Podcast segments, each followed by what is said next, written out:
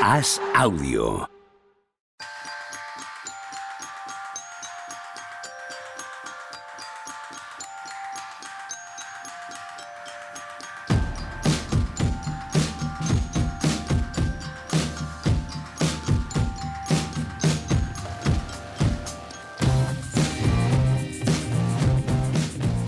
Hola, ¿qué tal? Lunes 11 de abril del año 2022. Requiem por la temporada regular de la NBA. ¿Qué pasa, Tony Vidal? ¿Cómo estamos? Muy buenas, ¿qué tal? ¿Todo bien?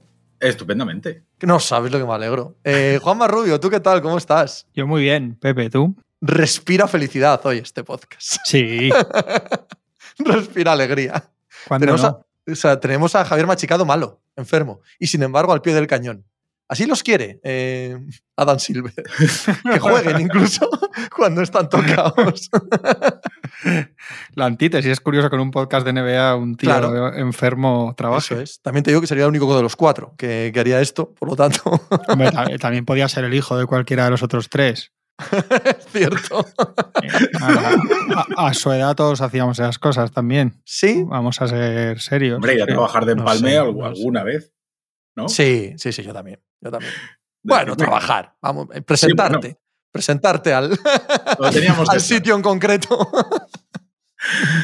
¿Qué tal? Eh, ¿Cómo habéis visto esta última maravillosa, apoteósica, muy vibrante, muy tensa y muy competitiva última jornada de temporada regular eh, de la NBA? ¿Queréis datos guays de cierre de temporada? Siempre. Es que estaba sacando datos en una hoja. Si queréis os los leo como un churro, a ver si os molan. Venga, Bueno, en realidad es para si les molan a la gente que lo escuche, no a vosotros, pero esto es un truco pues entonces no me preguntes a mí. comunicativo. Entonces no me Ya, preguntes es, a mí. es un truco comunicativo, Pepe. Tengo tanto que aprender, Juan Marrubio. bueno. Tengo tanto que aprender. Me voy a apuntar a algún máster que des o algo.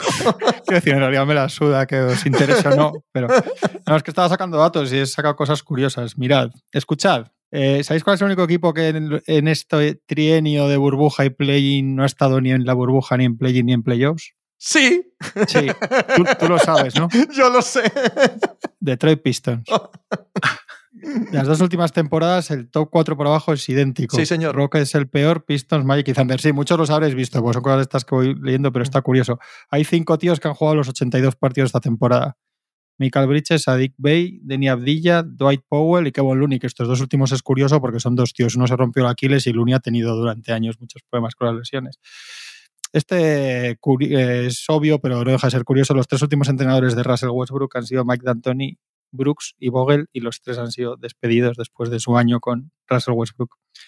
Este dato es significativo, ¿ves? Este, este, dato sí que me parece significativo. Bueno, casi todo lo que. No, los demás no. No, hombre, a ver, que no hay que. Los Joder. pistos, por ejemplo, me parece que sí que Sí, pueden. eso es una- O sea, que, que hay, hay vida a mí más ese en concreto es el que me parece más significativo de todos. El de Pistons. Sí, sí. Yo creo que Pistons han pasado la travesía y ya se ven. Ya, ya tienes la muleta anillo, para se seguir con el anillo. se Lo con el decía anillo. hoy, lo decía hoy, y espero que sea verdad, uno de los más famosos eh, beat writers, ¿no? Uno de los que sigue al equipo. En Twitter es lo primero que ha puesto según ha acabado la temporada. Es la última vez que hablamos de tanking. La última. Nunca más. Vamos a decir En ni una palabra de tanking. Lo que el viento se llevó. Totalmente. Juro. Totalmente. Juro que nunca más nos veremos en esta. Es el último año. Hombre, en teoría es un equipo al que se le tiene que pedir el año que viene Sí, hombre. algo más. Desde luego. Hombre, algo más sí. Y, y incluso en verano. No hace falta el año que viene. Ya en verano se le tiene que pedir algo. Os digo más. Venga, Trae aún, sabéis que ha liderado la NBA en puntos totales y asistencias totales. Es el único Sí. jugador, es el primero que lo hace desde Tini Archibald en el 73 y el primero en la historia que lo hace en la máxima división universitaria, o sea, en la División One y en la NBA. se habla Eh, poco. No, hostia, pero la, la temporada, ojo, ¿eh? Los Hombre, Clippers, es un, es un datazo. Los Clippers 11 años seguidos con balance positivo. El, récord ahora mismo abierto de la NBA, el equipo que más años lleva en balance positivo, los Clippers, que en realidad, para quien tenga un poco de perspectiva, es la hostia, la- el vuelco que ha dado esta, esta franquicia en, Bueno, es que estos, ya en bastantes años. hasta lo de Sacramento, tenían el récord de más años sin playoff, ¿no? Sí, eso es. Tenían el de 15, ahora 15 les han años superado. sin, sin playoff. Este me encanta, que lo habréis visto porque ha robado mucho por ahí. Los Grizzlies son el primer equipo de la historia que lidera la que lidera la NBA en rebotes, robos y tapones. Es bueno, ¿eh? Sí, muy bueno. Pero es que además este año han sido primeros en puntos en la pintura y primeros en puntos al contraataque. Y desde el All-Star han sido sextos en porcentaje de tres, que en la primera mitad de la temporada era- estaban flojetes. O sea, Podríamos suma de- añadir Dale, dale, perdona. No, que la suma de todo eso es tremenda, digo. Podríamos Morant- añadir que Jamorant es el primer base que es el máximo anotador en la zona de una temporada de NBA. Eso es, desde que se existe el dato en el 97. Los únicos que lo habían conseguido hasta ahora desde 2005 eh, eh, eh, que no eran pivos eran Giannis y Zion. Embiid, Que no considerar, no considerar a Giannis y a Zion pivots pues también, también indica mucho. pivos puros. Eh, eh, ya sabéis, máximo anotador, el primer pivot que lo consigue desde, desde en 2000, pero es, ha batido el récord de partidos de 40 puntos y 10 rebotes en una temporada. Y de 40-20 no. Pues no lo sé. A mí me sorprende que Al- al- 40 y 10. algo, algo- algo he leído también del 40-20. A mí este me ha sorprendido porque pensaba que sería el típico que Will Chamberlain tendría tenía mil. en la misma temporada. Eh, Jokic, aparte del 2000, 1100, 1000, 2000, 1500 que ya se sabía, 2000 puntos, 1000 rebotes, 500 asistencias, es el sexto jugador que lidera a su equipo en una temporada en puntos, rebotes, asistencias, robos y tapones. Los anteriores habían sido Giannis, Garnett, Dave Cowens, un jugador infravalorado de los años 70 de los Celtics. habla poco eh, de David Cowens. Sí, se habla poco de los Celtics de los 70 y molaban bastante. Y dos, Scottie Pippen y dos veces LeBron James.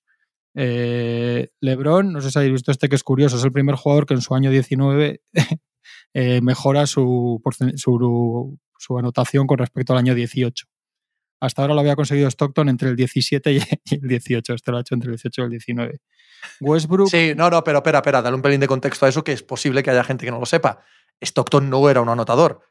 O sea, que Claro, Stockton, mejorase su de- puntuación. Bueno, pues un año en el que tiró un poco más, pero vamos, que no tiene nada que ver con LeBron. de once y habléis bien de 12 Stockton. No, no, no, No, no no, no, Esto no es hablar mal de Stockton. Esto no es hablar mal de Stockton. sí. Simplemente No, era un sí, anotador. En el Sí, caso de sí, sí. Stockton sería la hostia mejorar el de asistencia. Claro, eso Sí, es. Claro, sí, de verdad, exacto. Sí, sí. Sí, sí, sí. Westbrook, 295 pérdidas, 188 suspensiones anotadas.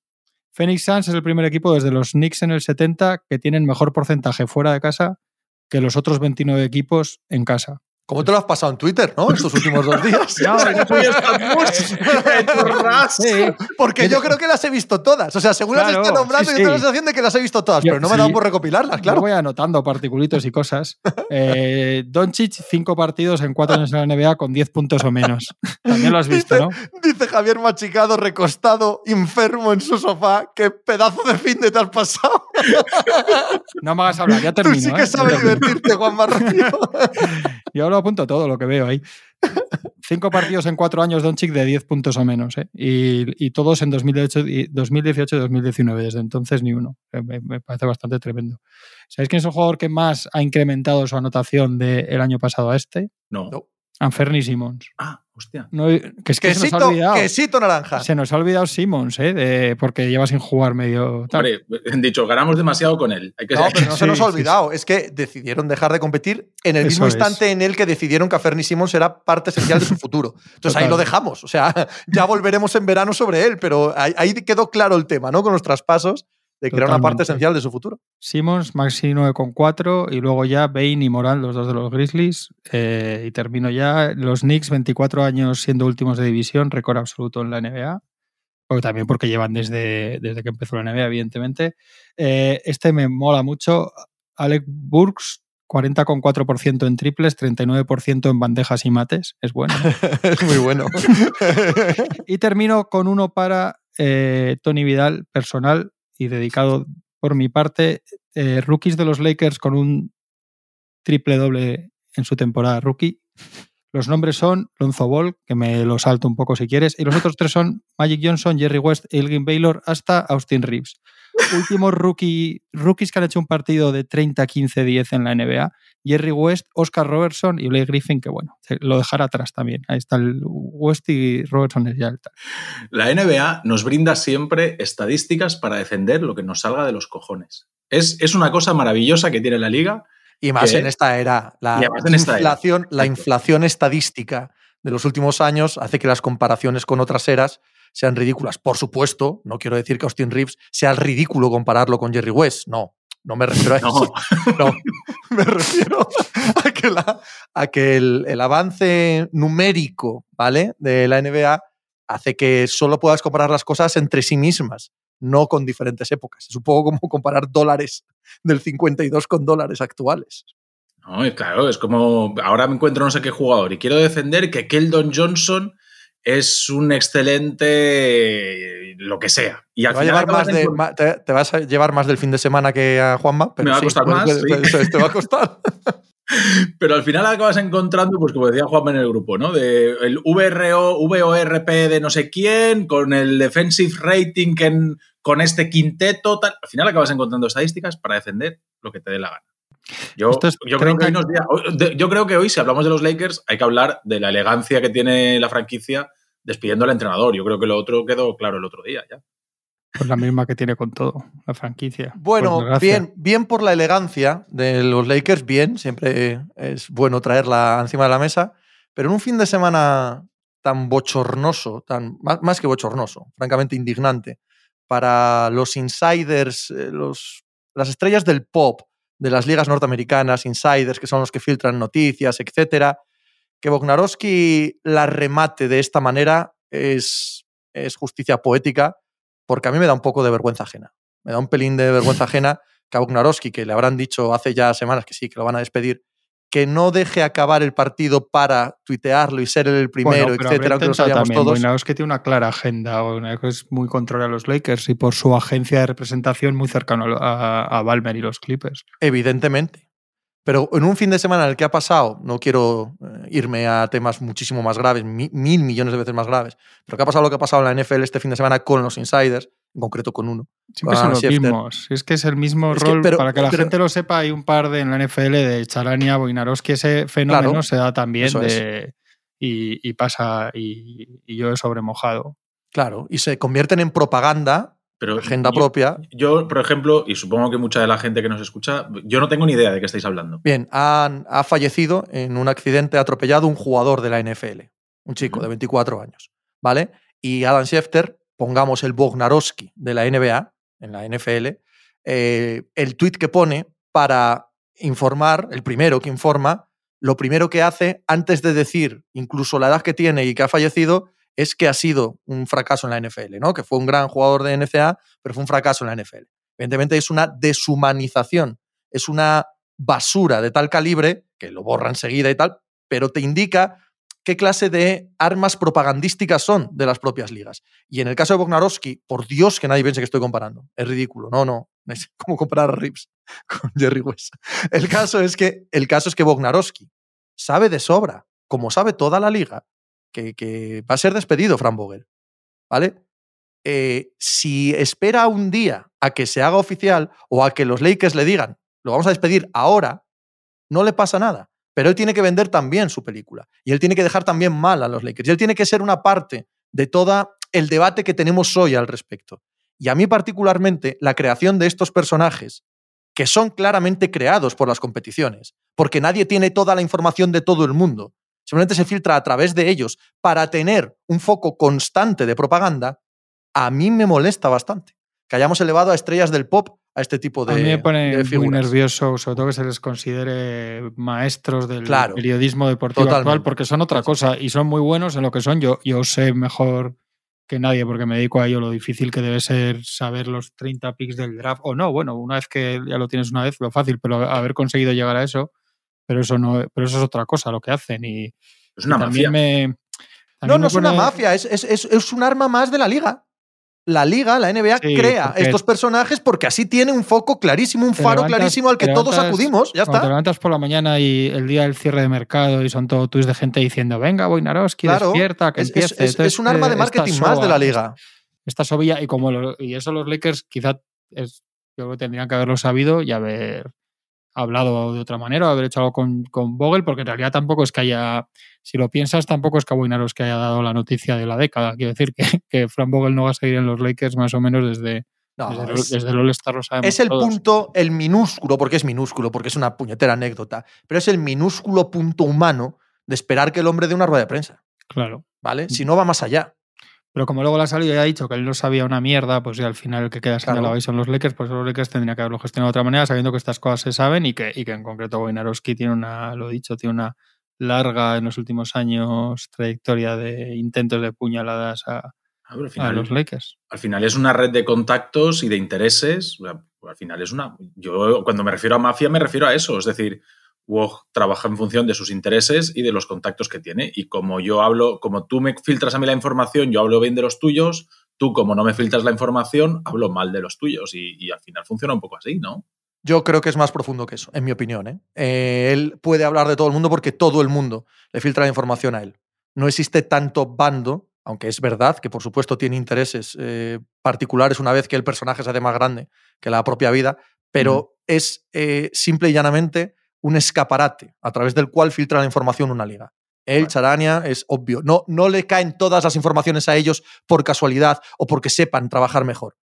El caso que te decimos en concreto de la NFL Adam Schefter es que es directamente tonto. O sea, es directamente limitado intelectualmente, ¿vale? Simplemente los coge la NFL para que sepamos todos que cuando va a decir algo la NFL va a salir a través de ahí. Y por eso puede tener 400 mil millones de seguidores. Que no se preocupe nadie, que cada vez que la NFL tenga un problema, este, con ese poder adquirido, va a defender a la NFL. Como así ha pasado. En todos los casos. Cada vez que hay que defender que es mucho más potente que la NBA, aparece Schefter. Cada vez que hay que defender que no es racista, aparece Schefter. Cada vez que hay que defender cualquier asunto de la NFL, aparece él, que tiene todos los millones de seguidores del mundo, porque todos los que seguimos la NFL sabemos que el traspaso, la elección del draft, eh, lo que va a hacer tal general manager, va a ser filtrado a través de él. ¿Por qué? ¿Porque es un gran trabajador o porque a la NFL le compensa tener eso? Pues juzga tú mismo, ¿no? Ya, ya, ya, ya. ¿Qué os apetece más hablar? De eh, en pasado, de la temporada regular, ¿qué tal la temporada regular? o analizar los partidos de play-in. Hombre, se puede hacer un puente para el juego del segundo, tercero, cuarto del este, ¿no? Que yo creo que ha sido lo más goloso de la última noche. O, empezamos con la lesión de Doncic, lo que queráis. Yo creo que son las dos grandes noticias, ¿no? De la noche. Sí, sin ninguna duda. Si no me equivoco. No, no, sin ninguna duda. Cero dudas. Lo que pasa es que, claro, eso nos lleva al play-in directamente. No a... toda la indignación que hay de, de ayer, porque hay yo te escuchaba a ti esta mañana, Pepe, eh, con la movida de True, tal, no sé qué. Realmente, eh, a mí me ha cogido, lo puedo entender, ¿no? Pero me ha cogido, me ha cogido un poco de sorpresa, ¿no? Eh, realmente todo el follón de ayer, ¿qué es? Que los, que los Bucks eligen contra quién quieren jugar primera ronda, que eso es algo que pasa en todas las competiciones. No, a cambio de perder el factor cancha en unas semifinales de conferencia, eso no lo he visto nunca, en ninguna otra competición podemos ir, eso es obvio, bueno, obvio no, porque eso es si los Celtics ganan claro, a los Nets. Y eso si los Nets ganan a Cleveland. Exacto. Es que, aquí estamos todo el día jugando con unos futuros que no existen. No, o sea, no, no, existen esos futuros, ¿vale? Y además, el caso de los Milwaukee Bucks es que llueve sobre mojado, no en su caso, sino en que la NBA durante muchos años ha ido a más, a más, a más, y esta temporada regular se ha notado, ya desde la pandemia se nota cada vez más, hay una, eh, un desprecio a la competitividad así en genérico durante gran parte de la temporada regular que a gente como a mí, a mí me molesta. Yo creo que... Esto es una guinda, esto es una gota, esto no es eh, la gran hecatombe de todos los tiempos, pero sí es una gota. Y mucho más para un equipo como Milwaukee, que por puras características de ser campeón, de ser el mejor, de ser el máximo favorito, no debería estar en este tipo, ya si quieres, desde un punto de vista de respeto al que paga la entrada, Debería estar en estas cambalaches, a mí por lo menos me lo parece. Pero yo creo que Milwaukee durante todo el año ha hecho lo que ha podido. Es decir. Sí, menos ayer. Menos ayer. claro, pero, es, que, ayer es el partido definitivo que hace que quede segundo o tercero. Y que, y que te permite tener una primera ronda, entre comillas, más cómoda o más compleja. O no. Entre comillas, sí, no, no, no lo sabemos. No lo sabemos. Eso es. Pero, pero ellos, como ya han hecho los deberes, gran parte de ellos gran parte, no todos, pero gran parte, es decir, ya tienen el aprobado, ya están más o menos donde quieren, dicen, bueno, prefiero sacar un 9 en este examen y arriesgarme a ver si apruebo o no el, siguiente, o mm, ya he estudiado bien hasta aquí, voy a, voy a empezar a estudiar para el siguiente. Pues yo creo que los Bucks simplemente han hecho eso, han dicho, bueno, yo con un 7 aquí me conformo, voy a asegurarme o voy a intentar ponérmelo lo más fácil posible eh, para, el siguiente examen. Es decir, el hijo rival, yo creo que eso lo hemos visto en todas las competiciones. No, a cambio de no tener factor cancha en unas potenciales semifinales de conferencia, no lo he visto jamás en ninguna competición. Nunca. A mí me parece que pegarnos el calentón con los Bucks. no, que estás, cogiendo, estás, cogiendo, estás cogiendo el debate, lo estás cogiendo por un clavo ardiendo. Esto solo es una gota más en toda la maraña de descansos, de gente que no está en los partidos indicados, de gente a la que no le importan los partidos, de equipos que dejan a jugadores sanos, mejores, no jugando para perder partidos. Es un debate gigantesco acerca de la competitividad de la NBA. que concluye ayer en el último día con una anécdota, si quieres, una anécdota, a mi modo de ver, apestosa. Bueno, yo es que lo veo de, otra forma, Pepe. Me parece que eh, una cosa es eh, lo que hacía Kawhi durante estos años de yo no voy a jugar no sé cuántos partidos, tal, no sé qué. Y otra cosa es que el último día de competición eh, tú mires a largo plazo y digas cinco, partidos contra los Bulls y después tengo que ganar uno en, Boston, si pasa Boston, o eh, ya estoy pegándome a muerte con el Coco, que son los Nets, y después en segunda ronda tengo un partido dentro de casa, pero igual también tengo que jugar contra los Celtics. Entonces, ¿es dos eliminatorias a 6-7 partidos o una a 4-5 y la segunda con un partido fuera de casa?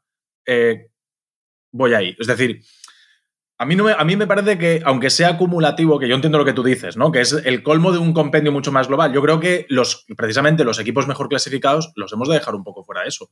Yo entiendo que nos cabreemos con Portland, que nos, que nos cabreemos con Oklahoma, que nos cabreemos con Houston, que nos cabreemos con todos estos. normal, porque esos equipos son infumables. Los, los, los Yonkis de League Pass son infumables todo el año. Pero ayer, yo creo que a los Bucks que, llevan tres años haciendo temporadas regulares como la Copa de un Pino y que, y que este año deciden que les puede interesar más un rival que otro, pues me parece que, en, el, concreto, entiendo lo que tú dices del global, ¿eh, Pepe? hablas en general de la liga, pero yo creo que ayer tampoco es... A mí me los Milwaukee, Bucks, los Milwaukee Bucks te han dicho ayer que no es relevante el factor cancha en una gran eliminatoria de playoff. Eso es lo que te han dicho. Actúan, consecuencia, actúan consecuencia el año que viene cuando en diciembre estés mirando a ver si es relevante o no está entre los cuatro primeros. No, si tienes que ver un partido en concreto de tal equipo, porque quizás quede segundo, quizás quede tercero. Porque igual, tú no, pero igual yo, digo, pues esto lo va a ver su padre.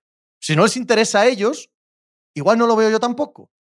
Entonces, desde ahí, quizás expliquen las audiencias que están teniendo muchos partidos de la NBA en tiempos recientes. Yo creo que precisamente los Bucks es un equipo que cualquier noche de martes en Charlotte te los puedes poner porque sabes, sabes, que, van a, sabes que van a competir y precisamente como compiten el, 3 de febrero en Charlotte, hoy pueden llegar y decir, bueno, hoy no me interesa ganar porque me interesa más eh, jugar contra uno que contra otro.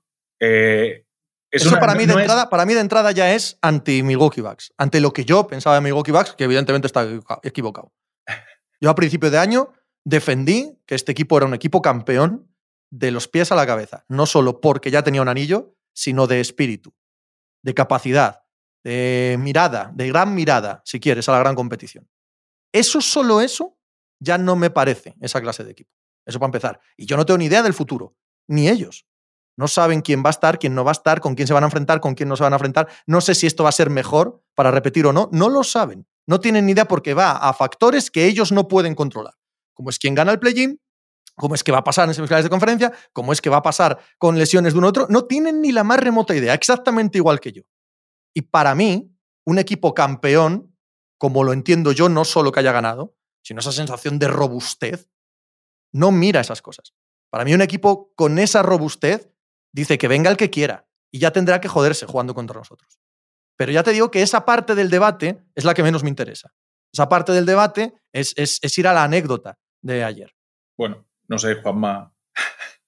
No, yo en esto estoy más con Pepe. ¿eh? Eh, yo, a mí me pareció muy mal y más, más allá de la anécdota de los bugs, o sea, de la anécdota del, del, caso concreto de los bugs, me parece un síntoma horrible. Eh, yo creo que un equipo como los Bucks, siendo el campeón, no tendría que haber hecho estas cuentas. Yo ya he dicho aquí otras, y es que además os lo he dicho aquí en, el programa varias veces las últimas semanas. Para mí era tan importante como evitar a los Nets ahora tener ventaja de campo contra los Celtics, tal y como entiendo la NBA de toda la vida. Creo que es una eliminatoria lo suficientemente igualada y dura y son dos pistas lo suficientemente poderosas como efecto de, de cancha en playoffs como para que sí que sea importante tener un séptimo partido y creo que la historia luego, luego lo dice, ¿no? Que las eliminatorias entre equipos igualados muchas veces, cuando no hay otros factores como una lesión gorda o lo que sea, muchas veces la, gana el que tiene, factor, que tiene factor cancha, ¿no? Y, y, los equipos durante años se han pegado por eso. Eh, había gente a mí que me decía esta mañana, bueno, pero mira, eh, Doncic al final se lesiona cuando no tiene que estar jugando. Bueno, Doncic, aparte que esto te puede pasar, evidentemente, porque si no, como te puede romper el el cruzado cualquier noche, igual no tiene que jugar las estrellas en todo el año, que jueguen solo Claro, playoffs. que jueguen solo los séptimos Pero- partidos de playoff. No, playoff no, los séptimos Pero, partidos. pero aparte de Doncic, es verdad que si te pones a rascar, se lesiona acabando el tercer cuarto de un partido que ya sabes que no vale para nada porque los Warriors ya van ganando de de de veintitantos en, en Nueva Orleans, etcétera.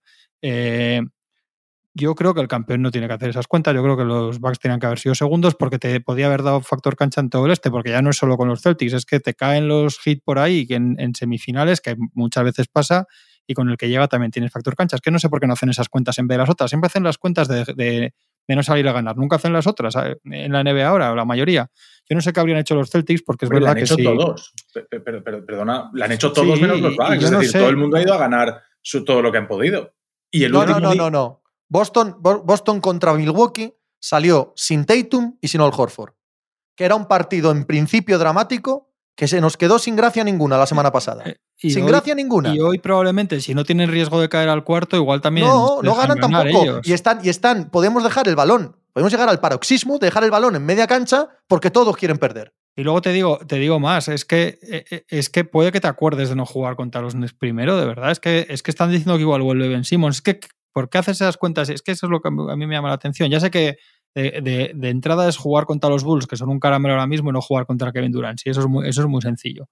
Joder, pero pero que el que- romántico soy yo, que a mí me decís siempre que el romántico soy yo. No se trata de romanticismo, sí, de verdad que no. es pragmatismo Que no, que no, que el pragmatismo de jugar el séptimo partido en Boston Pero tienes que ganar lo antes veamos, primera ronda. Pero coño, que antes tienen que pasar 100.000 cosas también para el otro lado. O sea, que nadie sabe nada de lo que va a suceder, eh, Tony. Nadie. Nadie sabe una palabra de lo que va a suceder. Es obvio. Pero, pero tú estás jugando con unas hipótesis Juegas, que, que no, tienen, no tienen sentido. juegas o contra los Bulls Sí, o contra el que gane de los otros cuatro. claro. Vale. Eh, Yo elijo entre los Bulls y el que gane, que en teoría es el mejor de los otros cuatro. Sí, Hostia, yo sé cómo llegan los Bulls. claro. Los Y yo, llegan reventadísimos. totalmente. reventadísimos, totalmente, o sea, sin duda. Que lo más, en teoría, si esto acaba 4-0, 4-1, nadie nos ponemos las manos en la cabeza. Seguro que no. Pues entre eso o jugar un partido más dentro Ah, pero de es que sigue la ronda, competición. Andrés. No, pero, Pero- sigue la competición. pero- y todo lo que estás haciendo ahora también tiene implicación en el resto de la competición. Esa parte no la contemplas. Eso no entra en la ecuación. Te, te estás Sí, Juanma, o sea, solo, solo vas a la, a la parte de la ecuación en la que pierdes. Nada más.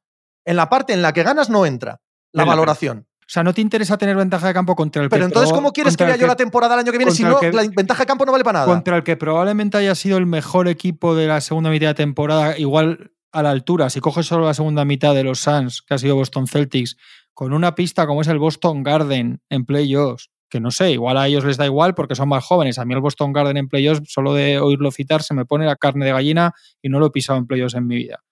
Entonces les da lo mismo, eres el campeón, tío. Yo de verdad, y, esto, y, ya sabéis que no soy de los de antes y tal, es que yo no me imagino un campeón de la NBA hace años haci- haciendo el ganso para jugar contra uno contra otro. Porque, coño, tanto miedo de verdad, que ya sé que es Kevin Durant y los otros son los Bulls. Ayer Hollinger, que a Pepe, por ejemplo, le tiene mucha manía, pero puso una cosa que tiene mucha razón. A mitad de tercer cuarto del partido con los, con los Pacers dijo, el equipo al que, al que quiere evitar todo el mundo a toda costa va, ganando de 8, pasándolo mal en casa Indiana Pacers. Es que hemos visto todos lo que han sido los Nets y, y- todos los aficionados vemos que les puedes meter mano muy probablemente incluso con 48 puntos de media de Durant y resulta que el campeón de la NBA no se atreve a jugar una primera ronda cuando todavía igual no está Simmons. Es que luego o pasan los Celtics y te ganan por el factor cancha, o pasan, se rueda Simmons y te llegan con Simmons bien. Imagínate, es que esa cábala también puede ser. O sea, todas esas. La única que, la única que les ha valido es la que les hacía salir ayer a no ganar un partido para acabar segundos. Yo, yo, es que yo creo que tiene mucho valor si juegan contra los Celtics. Y, lo digo, igual luego llega la eliminatoria con los Celtics y acaban 4-2 y, y los seis partidos los gana el de fuera, pero que no lo sé. Pero a priori para mí, pero vamos, ellos está claro que piensan otra cosa. Yo no lo justifico, pero entiendo que ellos pongan en la balanza, en un lado, jugar primera ronda sencillo y llegar descansados a segunda con factor cancha en contra, a jugar unos playoffs en los que si ganamos es en primera ronda Brooklyn, que nos vamos a ir a serie larga, en segunda ronda eh, eh, Boston o Nets, en teoría, en teoría, que nos vamos a ir a... No, perdón, Boston. en sí. segunda ronda Boston y quien corresponda eh, con otra serie larga. En tercera, en tercera o sea, Que, final por de cierto- conferencia, Sí, final no, de conferencia, sí, ya vamos a, a manos abiertas. Es decir, ellos han dicho, vamos a ver si podemos tener una eliminatoria fácil. En, en el otro lado de la balanza, eh, arriesgarnos a jugar, arriesgarnos a jugar factor cancha en contra en segunda ronda. Todo lo demás sigue igual. Como pierdan 4-3 y, y, pierdan los cuatro partidos la habrán de Boston, cagado, la habrán cagado. Sí, sí, sí. sí, claro no, sí. no, claro, con perdón, pero- con perdón, para mí ya la han cagado. Aunque ahora ganen, si ganan, oye, pero si ganan es porque son mejores y ya podrían haber ganado de todas, todas. Quiero decir que esto es competición. Esto es competición. El, fa- el factor eh, ganar a tus rivales es, es que está ahí. Es que si tanto miedo tienes a los Nets, cuando te clasificas a semifinales de conferencia, si están ellos, declina jugar. Chico, es que por llevarla, por supuesto, al absurdo. No, no, no. Sí, eh, sí, no, sí, no estoy tratando de hacer un debate eh, sobre eso, construido sobre eso.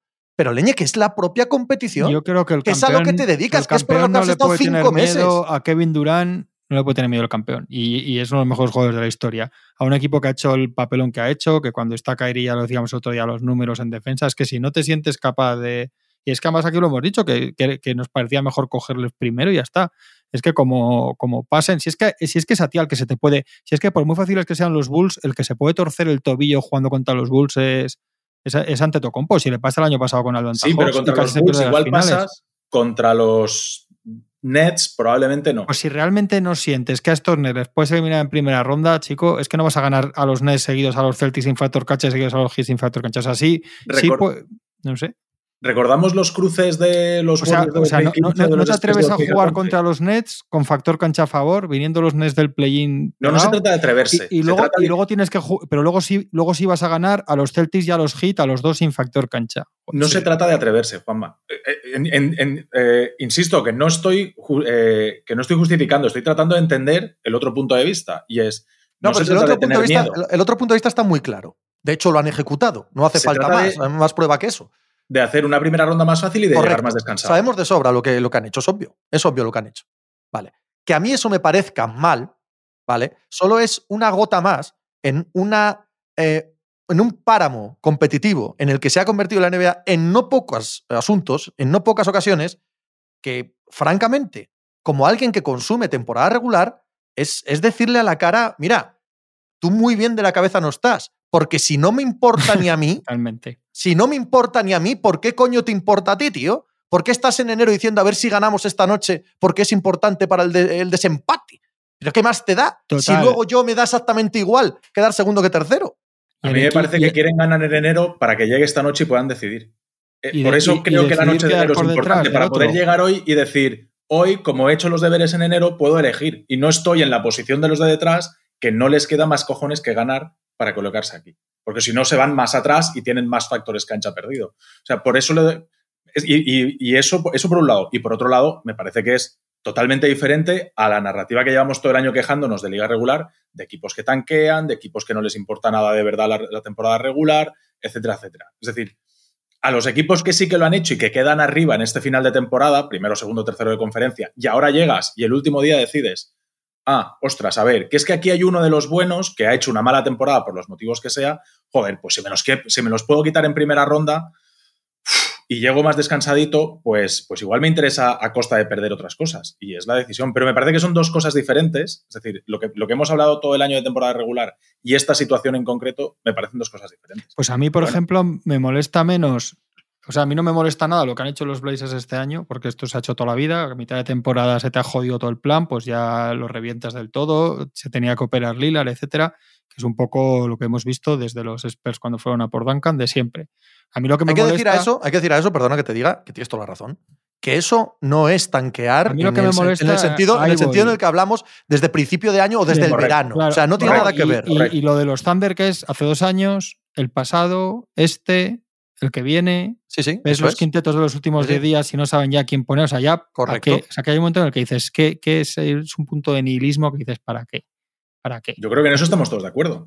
Por eso que, pero al final el mejor equipo de temporada regular que hemos visto en muchos años es el que se iba a cargar la NBA, que fueron los Warriors del 73-9, con todos mis respetos. Un equipo que te ponías todas las noches a ver si, si en vez de 71 partidos ganaban 73. Es una tontería gordísima, luego no fueron campeones, todo lo que se quiera. Pero a mí la frasecita esta de 73, Domina Think without the ring, pues claro que significa, significa muchísimo. Yo me lo pasaba de maravilla Totalmente. levantándome todas las noches, a ver si Es llegan a más- a 62, a ver si llegan a tal, a ver si pasan. Y te lo pasabas de maravilla. Llegaba un día que estaban jugando en Minnesota, estaba torcido, iban perdiendo de 12 en el descanso y en mi, en mi, en los de mi curro que estábamos despiertos, estábamos todos en el grupo de WhatsApp, hostia, que estos remontan. me- o sea, Y ya está, tío. Es que, es que ya está. Es que no, es que de verdad que. que Este no. mismo año, si Phoenix Suns cae en primera ronda, en primera ronda, no borra lo que han hecho de noviembre a abril. No lo borra. Eso existe. No, es que eso estaba ahí y eso lo hemos visto. Y los hemos visto jugar. es horrible, tío. Eso es, correcto. Había al gente, de, 100%. hay gente de Oklahoma diciendo, como había gente en Filadelfia, que encima es una franquicia súper histórica, que al final del proceso estaban arrastrados por el pabellón, que ya no iban, que decían, ¿esto qué es? Que es que es muy fácil tú en tu casa en Madrid decir, qué guay el tanking tal, que es que el que tengo que ir aquí con mi abono a ver a los Sixers soy yo, tío. La gente... Sí, sí, que en eso. Que, que, yo, que, oye, que yo esa- entiendo que te, que hablado. te ves donde preste y tal, o sea, que, que ya sé que es otra cosa, pero quiero decir que eso.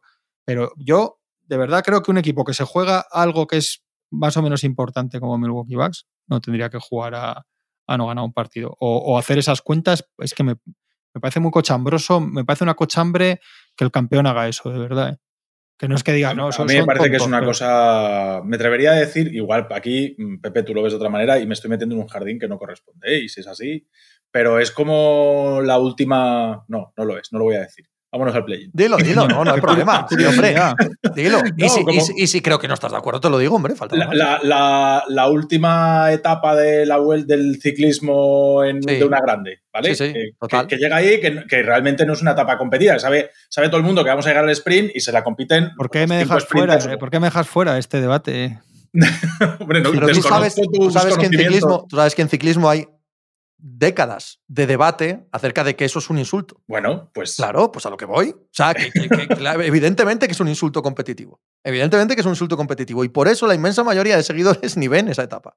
Sí, sí, sí. sí. Pues es así, o sea, pero eh, cada cual, cada cual tiene que arrastrar sus losas. Tú ah, me hablabas antes de eh, la cantidad de veces que es obvio, en el deporte de alta competición, se mira por un resultado que quizás no sea el de ganar a cambio de una mejoría en los cruces y tal, y, y puedes tener razón, no, tienes razón, tienes razón, pero con algo en juego, como es este caso, como es el factor cancha ante el que es sobre el papel, y creo que estamos la mayoría de acuerdo, tu gran rival en la conferencia, perder ese factor cancha, es obvio que Milwaukee ha decidido que eso no es relevante. Pues Pero si ya- Milwaukee decide que eso no es relevante, ¿con qué cara me pongo yo a defenderlo el año que viene? Pero soy yo que soy un, Claro. un viejo. O, ¿No os parece muy importante en un Bucks Celtics o Celtics Bucks el factor cancha? Es Claro que me joder, parece, tío. es Sí, que a mí pero no- más allá de no- todo- no- Claro no, que es me que- parece, es que pero- había pero es gente diciendo que los, que los había gente diciendo que los playoffs de la burbuja era- eran una porquería porque no había público ni nada tal. Es que me parece importante, es que yo lo he visto toda la vida. Es que ibas perdiendo tu equipo, iba ganando 3-2, y ibas al sexto fuera o a los últimos fuera, y ibas, ibas cagado porque te remontaban cuando era allí. Es que, iba, es que iba tu equipo perdiendo y venía, y venía, en mi caso, a Los Ángeles y decía, vamos a ganar. Es que, es que, eso, es que eso lo han perdido, que son dos super equipos, que son dos pistas que aprietan muchísimo, que es que no te puede dar igual eso más que, más que, Que no te da igual, Juanma, que no te da igual. Que Joder. si tú llegas, que si es primera ronda, si es primera ronda, no hay ninguna duda que ayer Milwaukee sale con todo. Estamos hablando de segunda ronda, ahí llegas con unas circunstancias previas. Y tú, y lo que ha hecho vos, eh, Milwaukee, es elegir esas circunstancias previas. y decirle a Kevin Durant eh, te, te tenemos si te más veo, miedo prefiero te verte en segunda te ronda. tenemos más miedo que a Prefiero verte en segunda ronda, que ahí eres mucho más fácil. Bueno, eh, Estás, no jugando te con los, estás Sí. jugando con los trotamúsicos, no sabéis a qué salís a la pista, pero te tenemos más- somos el campeón de NBA y te, play-in. y- y te tenemos un miedo terrorífico. Play-in. Vosotros, ¿cómo lo veis? ¿Gana Nets de calle el del este? Sí, hombre, sí. Sí, sin duda. Y han Ahora dicho, sí, que, ¿eh? y han dicho que al no, principio. pero si yo han no cambiado, niego, Han cambiado. Es que estos Nets no son los de hace pero tres que, pero semanas. que además yo no, No, niego pero que sí- los Nets son peligrosísimos. ¿Pero Sí, cómo voy a negar el- eso? Y es Claro. por el rival, ¿eh? que es que no pueden, no van, el Cleveland está muy mal. Ya han dicho que no juega ya Retalen, además, casi seguro. O sea, ¿Está me parece, confirmado? me, me no, parece, confirmado no, pero prácticamente lo me parece que están muy claros sobre el papel, ¿eh? que claro, por supuesto, luego hay que jugarlo, pero están muy claros sobre el papel los dos play-ins. ¿Sabes? La, la superioridad en principio de Nets sobre Cavaliers, de Hawks sobre Hornets, eh, la más dudosa es Timberwolves Clippers, ¿vale? Sí, ese es bueno, ¿eh? Eh, Ese, el único. Pero el que pierda, me parece que es Claro. superior a Pelicans Eh, Spurs con, con bastante, ¿sabes? La pena Entonces, es que ese, ese tenía que ser de eliminación, sería claro. bueno ese de eliminación. Pero bueno, yo Total. creo que lo- yo, los Pelicans sí que un día. Lo que pasa es que es un partido muy relevante, es un partido muy relevante porque con todos los datos que has dado antes, no es lo mismo jugar contra Memphis que jugar contra Phoenix. No, Entonces, claro. es, es un partido muy relevante. Supongo que alguno, alguno de los dos, querrá perder para poder enfrentarse a Phoenix, que es menos potente que Memphis. ¿sí? Es muy, es muy complicado esto. Esto es muy complicado, tío. Ahora, es que antes era ganar y lo que sea, ahora es, es ganar o, o perder y lo que sea. Entonces, claro, y lo que metes surja. el doble de factores. Ganar y lo que surja. Eh, y, y Cleveland y Hawks, porque estamos viendo que, que Hawks gana. Hawks, Hawks. Si no está Jarrett ¿no? Allen, vamos, o sea, Hawks fijo. No, si no está Jarrett Allen. Sí, es Claro. que Jarrett Allen, con Jarrett Allen los Cavs están, eh, creo que vi el otro día 31-15. No, o 21. 31-15 Sí, creo sí, que había era. un dato, yo no sé si era así, pero era tremendo. 31-15. Sí. Y sin Jarrett Allen, el equipo ha hecho... Sí, se ha ido para abajo, pero se ha deshinchado de una manera... Es que entre el debate de Garland, el globo de Garland merecido y el de Mobley merecido, del que menos se habló fue de este y cuando no estuvo se empezó a hablar mucho de él. Que eso es la muy buena señal. ¿Creéis los dos que, qué decís del... Ojo, del- ojo, que viene Juan Vamos a mojarnos. Sa- Es saber la hora, de, la hora de mojarnos. ¿Qué decís del, del Sixer Raptors? ¡Oh, qué maravilla! Vamos a no, ¡Oh, decir, qué maravilla! Os digo lo que va a pasar porque esto pasa siempre, que vamos a decir todos que, que ganan Sí, los sí, Raptors, sí. que 4-1. eliminatoria tal y va a acabar Sí, sí. 4-1 4-1. para Filadelfia, ¿verdad? Esta, esta, esta es súper típica, con una frialdad de eliminatoria. Espera, No, pero- sí, antes de meternos en, en- en cruces de playoff. Ojo, eh, el guionista, ¿eh? El guionista viene no, hoy. no, no, perdón. Viene ahí, viene ahí, viene ahí. Para, Es- vamos. Eh, yo ayer estuvimos mirando el Charlotte Atlanta y dos de los seis peores en- eh, partidos de Trae Young en toda la temporada son contra Charlotte. Le están echando dos contra uno todo el puñetero partido. Eh, Arrufat, Víctor, eh, Víctor Arrufat, tiene un hilo analizando todos los datos y todo los, el enfrentamiento entre ambos de temporada regular. Y hay o sea, yo me puse, yo también, ¿eh? Ayer, "Bah, esto lo gana Hawks, tal, el talento de Trae Young, y de repente te pones a mirar el hilo y empiezas a ver todas las cosas que hace Charlotte que dejan mm, con la cabeza torcida a Atlanta, y es un enfrentamiento muy, muy, muy jodido para Atlanta. No porque está Hayward, ¿eh? no juega a gusto contra Charlotte. No está porque- Hayward, ¿eh? No, no está Hayward. No está Hayward, ya, vale, da igual, pero juegan con cinco abiertos. Llevas a Capela a la línea de tres, eh, tienes todos los tíos que te pueden jugar contra Trae. O sea, hay muchas cosas y, y el contexto de la regular season es malísimo para Atlanta. ¿eh? Yo, igual después llega y Trae Young hace 57 puntos y 18 triples y se acabó. Tenemos que empezar a, a- a dejar de decir estas cosas. Lo de igual luego. El, igual Bueno, es que esas cosas pasan aquí, claro, pero es que no hace falta decirlas. es- Yo, yo- yo creo que tenemos que darlas por hecho. Eh, no, no lo digo por ti, ¿eh? No lo digo por Sí, ti, sí. Tony, ni por Juanma, sino porque en general tendemos a cubrirnos las espaldas, ¿no? Cuando decimos una predicción, no, pues yo creo que Atlanta puede ganar a Charlo. Pero bueno, Charlo podría ganar, claro, evidentemente. No, no, no, no, a lo que me refiero es, yendo, viendo los enfrentamientos de regular season, Charlotte Claro. ha hecho todo lo correcto para que Atlanta sea un rival fácil para ellos. Pero me parece un argumentario estupendo. Claro, que- luego añadamos, pero puede ganar Atlanta, claro, evidentemente. pero que hay gente pues, pero a, lo que voy, a lo que voy es que somos un pelín redundantes en, en ese tema, todos, todos. Eh, Yo el primero que, claro, claro, te cubres las espaldas, dices, bueno, Yo lo todo puede suceder. ¿eh? el, el hilo, porque cuando lo lees, No, yo solo he leído, yo solo he leído. cuando lo lees dices, ups, y tiene esto, y ha, ha pasado esto, ha pasado esto, ha pasado esto, ha pasado. O sea, no estamos hablando de suposiciones, estamos hablando de hechos que ya han pasado en el enfrentamiento directo y que nos vamos al, al al- al talento individual y sí que, joder, al final te acabas quedando con, con los Hawks, pero cuando te vas a ver el colectivo, todas las cosas que hay ahí expuestas eh, te hace plantearte eso de otra manera, ¿eh? O sea, yo no veo tan claro lo de Atlanta. Eh, están jugando con Galinari. Eh, Hunter es una sombra de lo que es. Al final, insisto, nos queda Young ahí delante de punta de lanza y parece que, que todo lo demás no importa. Sí, sí. Collins viene sin ritmo competitivo. Eh, cuando le juegan cinco tíos abiertos a capela, lo hacen sufrir si tiene que estar punteando triples. Es un equipo que te ataca la zona. Si te saca a capela la línea de tres a puntear el triple de PJ Washington y te manda ahí dentro a Bridges, a Lamelo, a, toda, a, todos los demás, a, cargar el rebote en ataque, lo que te queda ahí con Galinari, con Werther, con Bogdanovich, con un montón de jugadores. ¿Mm? ¿Mm? Vamos a ver. Eh, creo que hay más análisis que. Creo que es una de las, de las eliminatorias que más análisis permiten. Lo que pasa es que Charlotte no es un equipo atractivo y no lo es y no lo es. Pero, pero creo que es un partido ahí para, para, para, no, para no darlo tan por hecho. Yo la baja de la baja de Hayward me parece crucial para esta gente. ¿eh? No es un equipo que haya ganado tampoco de manera consistente a lo largo del año. Sí. Quizás el primer mes, ¿no? Más o menos, los primeros dos meses y a partir de ahí ha alternado victorias, derrotas, ha estado al 50% Sí, sí. prácticamente todo el año. Es verdad que en el último mes quizá un poco mejor, ¿no? Cuando fue en... Pues yo no sabría decir, pero antes del All-Star, quizás al, al- en torno al All-Star, que tuvo como 10, 15 derrotas seguidas, puede ser. Sí, y eso fue lo que, lo que eh, feó muchísimo su récord, pero aún así nunca ha sido un equipo muy, muy superior al 50%, ¿no? Son muy consistentes incluso en los mismos partidos. Son equipos que se escapan, les recortan, o sea, son capaces de bordarlo de verdad 10 minutos, pero luego de hacer 10 que parece que se les olvida jugar al baloncesto es, es curioso, porque no, no es de este año solo.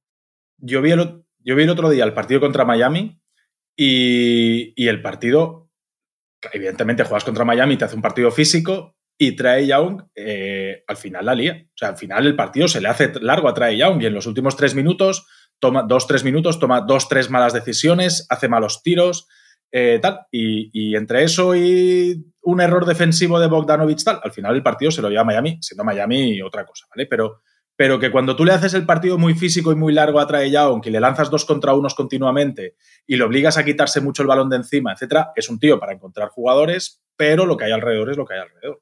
Bueno, pero es el mejor jugador del partido, de largo. Sí, sí. Sí, Con sí, lo sí. cual sí. al final tendrá que encontrar. Y es más determinante, hombre. Eso Eh, aparte del Sí, sí, mejor, sí, sabemos que en, que en- días eliminatorios todo el- va a sí, pasar, eso todo va a pasar llega por él. Sí, no, sí. eso quiero decir que tendrá que encontrar la forma de demostrarlo, que es lo que hacen los jugadores así muchas veces. Ayer, Toronto- ayer en la salida del Bronx Stadium de los New York Yankees, New York Yankees, inicio de temporada de béisbol, Insultaban. se gritaba fuck eh, Trey Young.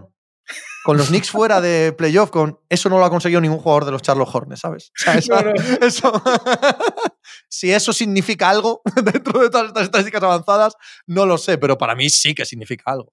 Sí que significa algo. Todo Sí, el partido sí. va a orbitar en torno a Trey Young. Sí. Eh, tanto las defensas de Charlotte como los ataques de Atlanta, como la capacidad que tenga de mover el balón, de encontrar a los compañeros. Y ya digo, a mí la baja de Hayward, hombre, eh, es, es el gran el gran cemento del ataque de incluso de la defensa, fíjate lo que te digo, de Charlotte. La defensa exterior, porque el interior no tienen, no existe. Yo, yo es, es que ese enfrentamiento creo que es el, el que más. eh, Más pues que eso. Timberwolves Clippers. No, Pero es que estos van con un colchón de seguridad. Es decir, Vale, ¿sabes? bien, sí. dices, bueno, va, palma a quien sea, pero después vas a coger a uno de los otros dos y. A Pelicans.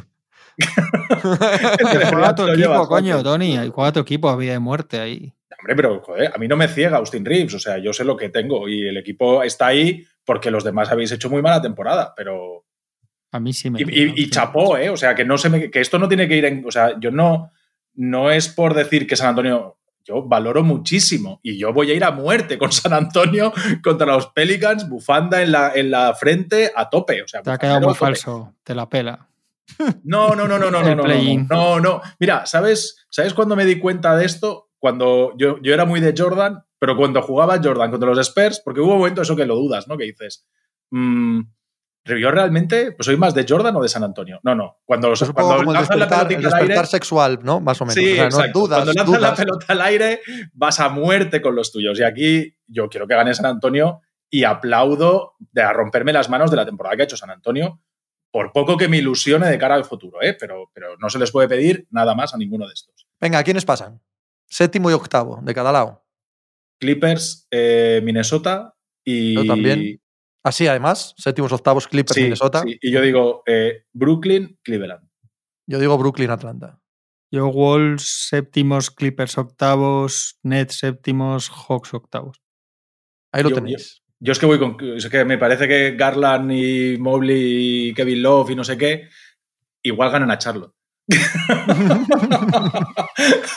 Atlanta los ves fuera, eso seguro. No, no, eh, contra Charlotte me parece que es el equipo que más les ha tocado las narices de esa zona, de esa zona media. Evidentemente, no es Miami, no es, no es Boston, no es Phoenix, pero de esa zona media, me parece, visto, analizado ya ahí con, con pizarra y tal, me parece que sí.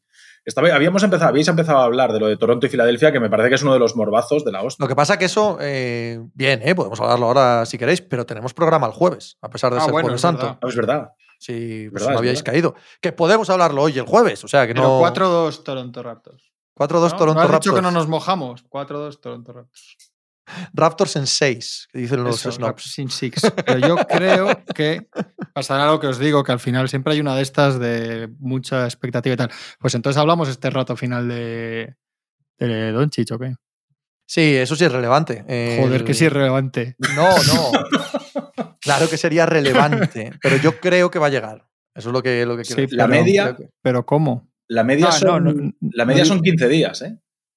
De, esa, de la recuperación de esa lesión hace falta ver, ¿sabes? O sea, este tipo de lesiones hace falta ver cuánto es lo que hay ahí, ¿vale? Desde Claro. que sea 3 milímetros a que sea 4 milímetros o, o que sea más más menos, ¿vale? Pero la media son 15 días, ¿eh? Eso te deja fuera prácticamente toda la primera ronda. No, y, que si fuerza, ya, ya sabemos lo, lo que le exige a Doncic una eliminatoria de playoffs, que son 46 minutos prácticamente en pista. Sí.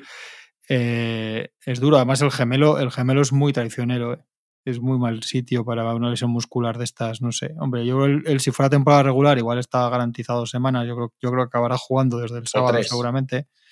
Pero a ver cómo, ¿eh? a ver si es lo típico que empieza a a lo que cojear iba. en cuanto he fallado triples y no, No, sé no, yo, yo a lo que iba con lo de relevante no es tanto eso, porque creo que va a jugar eh, desde el primer día, sino cómo le va a afectar al- a la larga distancia. ¿Qué porcentaje de. Doncic vale para ganar a Utah Jazz? A Utah probablemente. A lo que voy es que cuánto le va a afectar, si va a seguir arrastrando la molestia y no va a curarse bien y no va a estar bien, cuánto va a afectar a la larga distancia de todo el mes, de todos los playoffs, ¿sabes? Entonces, si ahora va a forzar, porque va a forzar, y, y debería estar reposando una semana, una semana más, eh, aunque tú ganes a Utah Jazz, que me parece que, bueno, que, que es plausible, ¿cuánto de eso te, te queda por el camino de cara a- al futuro? Yo sí. Porque ¿eh? al revés, si tú eres capaz de descansar y tu equipo saca un partido, mm, esa, esa sí que sería un, esa sí que sería un buen debate teórico, ¿sabes?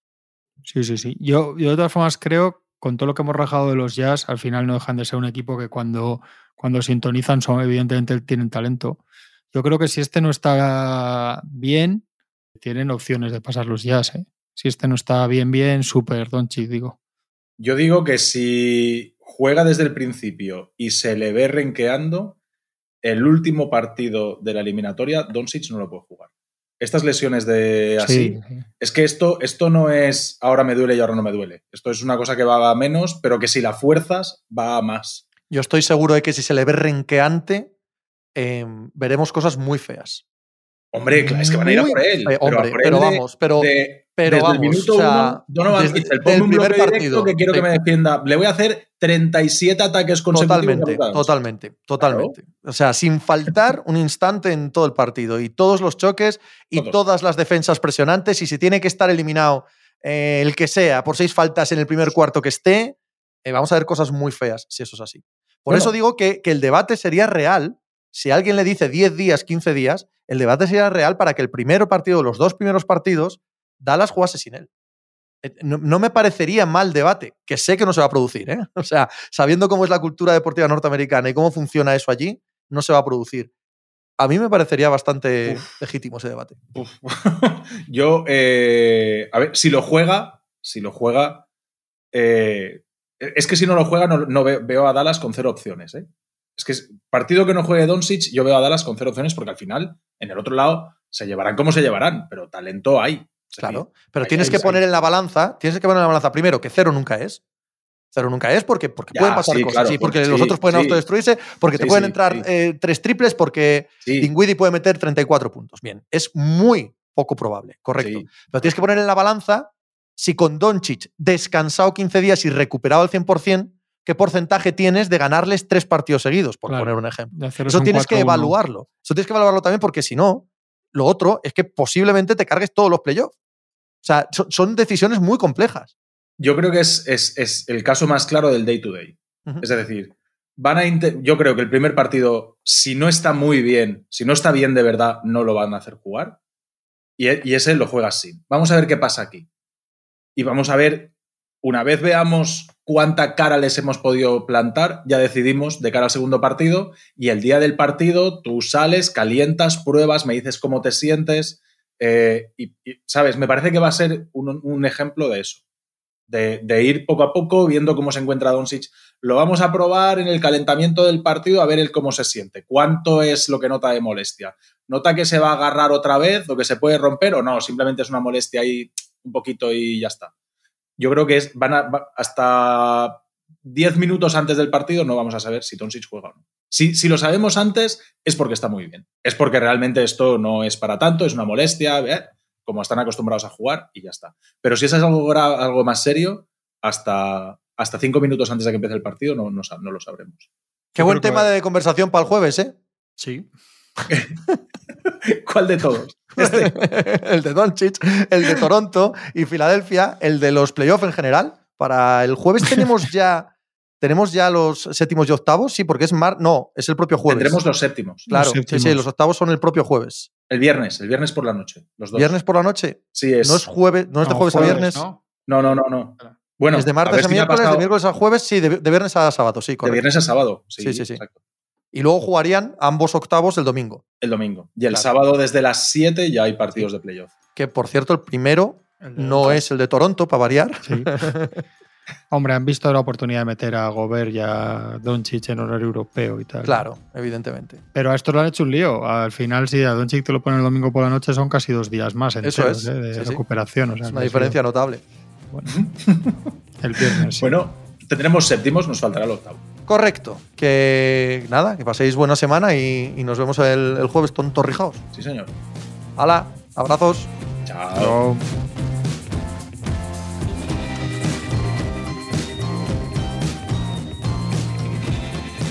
Pues muchas gracias por habernos acompañado en NBA Mínimo de Veterano. Muchas gracias por haber escuchado este podcast que es original de As Audio con la producción de Javier Machicado y la realización de Vicente Zamora. Síguenos en redes sociales arroba asaudio para no perderte nada y recuerda que puedes escucharnos en la sección de podcast de as.com, en la aplicación del diario As o en tu plataforma de audio preferida. Un saludo de Pepe Rodríguez con la compañía de Tony Vidal y Juan Marrubio desde la redacción del diario As.